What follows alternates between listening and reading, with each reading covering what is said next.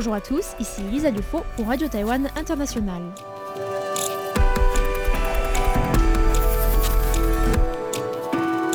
C'est l'heure de la revue Asie-Pacifique, une sélection de sujets d'actualité alternée d'émissions thématiques sur l'Asie-Pacifique.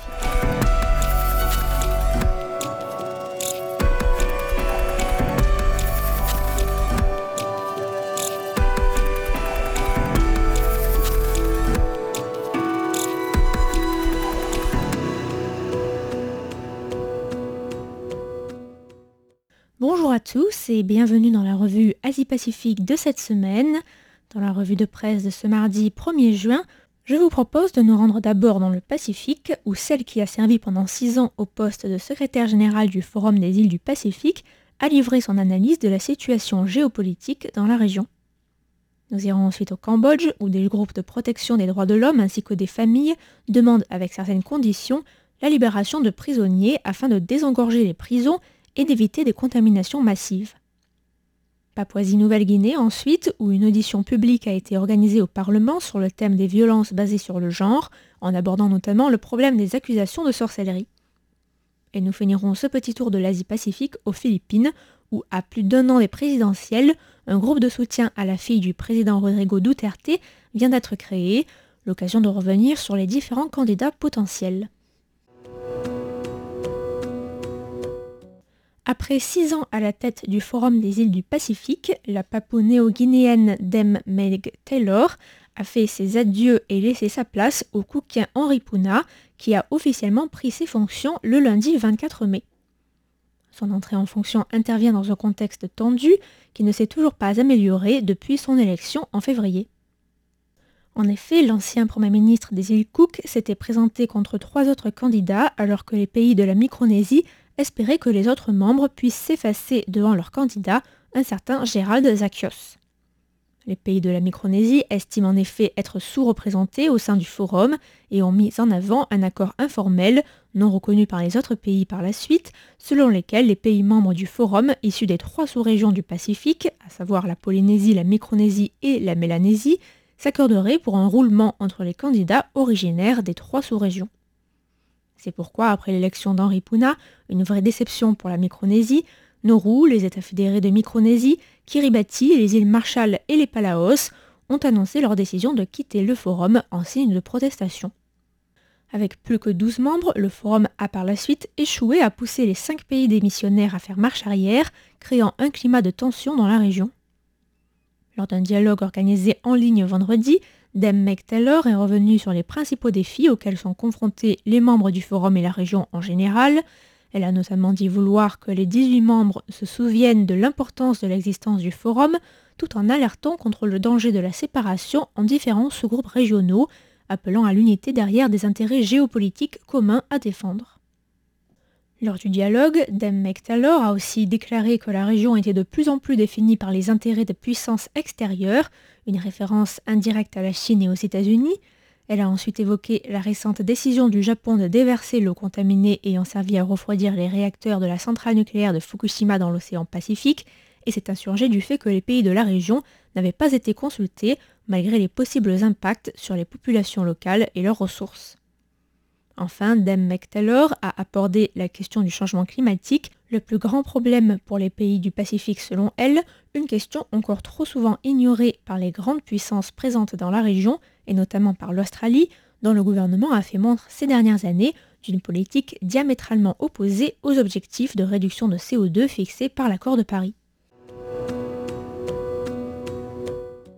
Au Cambodge, des groupes de protection des droits de l'homme ainsi que des familles de détenus demandent la libération de certains prisonniers suite à l'inquiétante vague d'infections au Covid-19 dans les centres de détention du pays.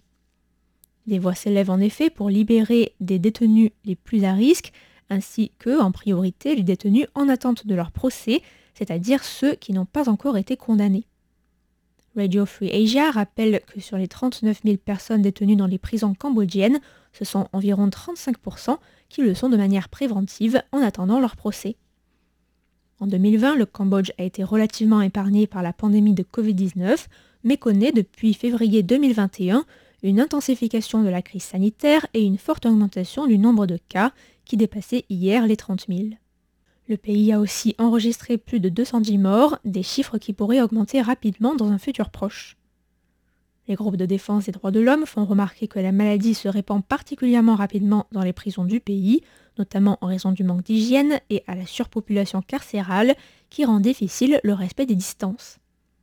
Les ONG Human Rights Watch et Amnesty International ont ainsi publié il y a quelques jours un communiqué conjoint appelant le gouvernement cambodgien à réduire la population carcérale et à assurer l'accès des prisonniers à l'hygiène, au dépistage, au traitement et aux vaccins. En décembre dernier déjà, comme le rappelle le communiqué, les rapporteurs spéciaux des Nations Unies sur la situation des droits de l'homme au Cambodge et sur le droit à la santé physique et mentale avaient demandé au gouvernement cambodgien de désengorger les prisons au regard de l'ampleur de la crise sanitaire, un appel qui était resté sans réelle réponse.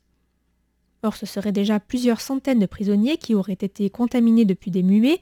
Le département général de la prison a tout de même confié à Radio Free Asia qu'une période de quarantaine de 20 jours avait récemment été mise en place pour toute entrée de nouveaux détenus dans les prisons, ainsi que pour les retours d'hôpitaux ou autres transferts. Outre les ONG, le Friday Wives, un groupe de femmes de militants ou prisonniers politiques détenus au Cambodge, ont manifesté vendredi dernier devant l'ambassade américaine à Phnom Penh pour demander la libération de leurs maris et l'intercession des États-Unis en faveur de leur cause. Notons que plusieurs prisonniers politiques ont déjà été testés au Covid-19, dont notamment un ancien membre du désormais illégal Parti pour le sauvetage national du Cambodge, ancien parti d'opposition, ou encore le président du Khmer Win Party, un autre parti d'opposition plus minoritaire. Au Parlement de Papouasie-Nouvelle-Guinée, une audition publique de deux jours sur les violences fondées sur le genre a notamment évoqué le problème récurrent des accusations de sorcellerie, des accusations le plus souvent dirigées contre des femmes. Radio New Zealand a rapporté que cette audition, la première dans son genre en Papouasie-Nouvelle-Guinée, a vu défiler toutes sortes de personnes devant la commission parlementaire en charge du sujet, travailleurs sociaux, professionnels de la santé, représentants locaux ou encore religieux, puisque une partie de l'Église, très influente en Papouasie-Nouvelle-Guinée, se mobilise pour mettre fin à ces accusations et protéger les victimes. Il a été rappelé lors de l'audience que le pays recense chaque année en moyenne 1,4 million de cas de violence de ce genre, dont seulement 15 444 font l'objet d'une plainte. Parmi ces plaintes enregistrées officiellement, seules 300 font l'objet d'une poursuite en justice pour seulement 100 condamnations. Une impunité insupportable alors que ces accusations aboutissent parfois à d'affreuses tortures et même à la mort de la victime. Présente lors de l'audition, le gouverneur de Sepik Est, Alan Bird, a déclaré être favorable à une loi interdisant les accusations de sorcellerie,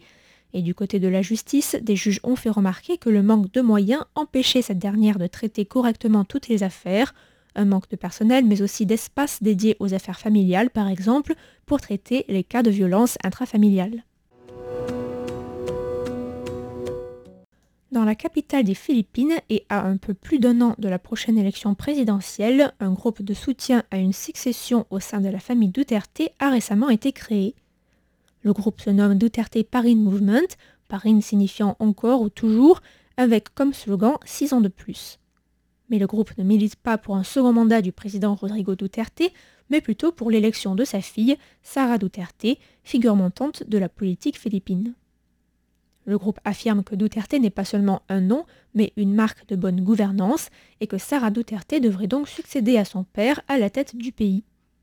La fille Duterte est désormais connue de tous et tient la ville de Davao, bastion politique de la famille des Duterte, où son père a également fait ses armes avant de devenir président. Un récent sondage d'opinion philippin montre que Sarah Duterte aurait toutes ses chances de remporter une éventuelle campagne en s'inscrivant dans le sillage de son père, même si on la sait relativement plus modérée dans ses prises de parole et dans ses décisions. Mais il n'est pas certain que Sarah Duterte consente à se présenter, d'autant plus qu'elle a déjà déclaré en début d'année ne pas vouloir se lancer.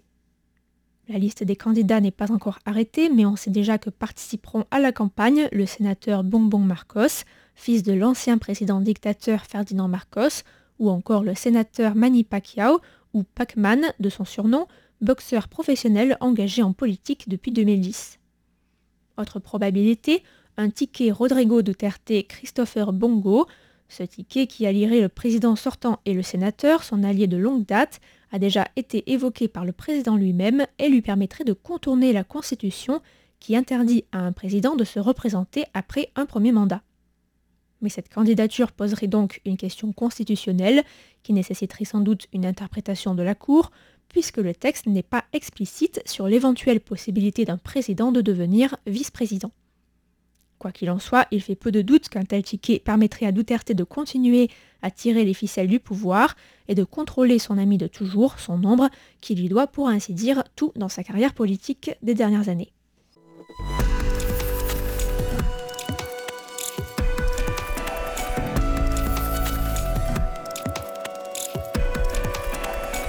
C'était la revue Asie-Pacifique de cette semaine, présentée par Lisa Dufaux pour Radio Taïwan International. Merci de votre écoute et à la semaine prochaine.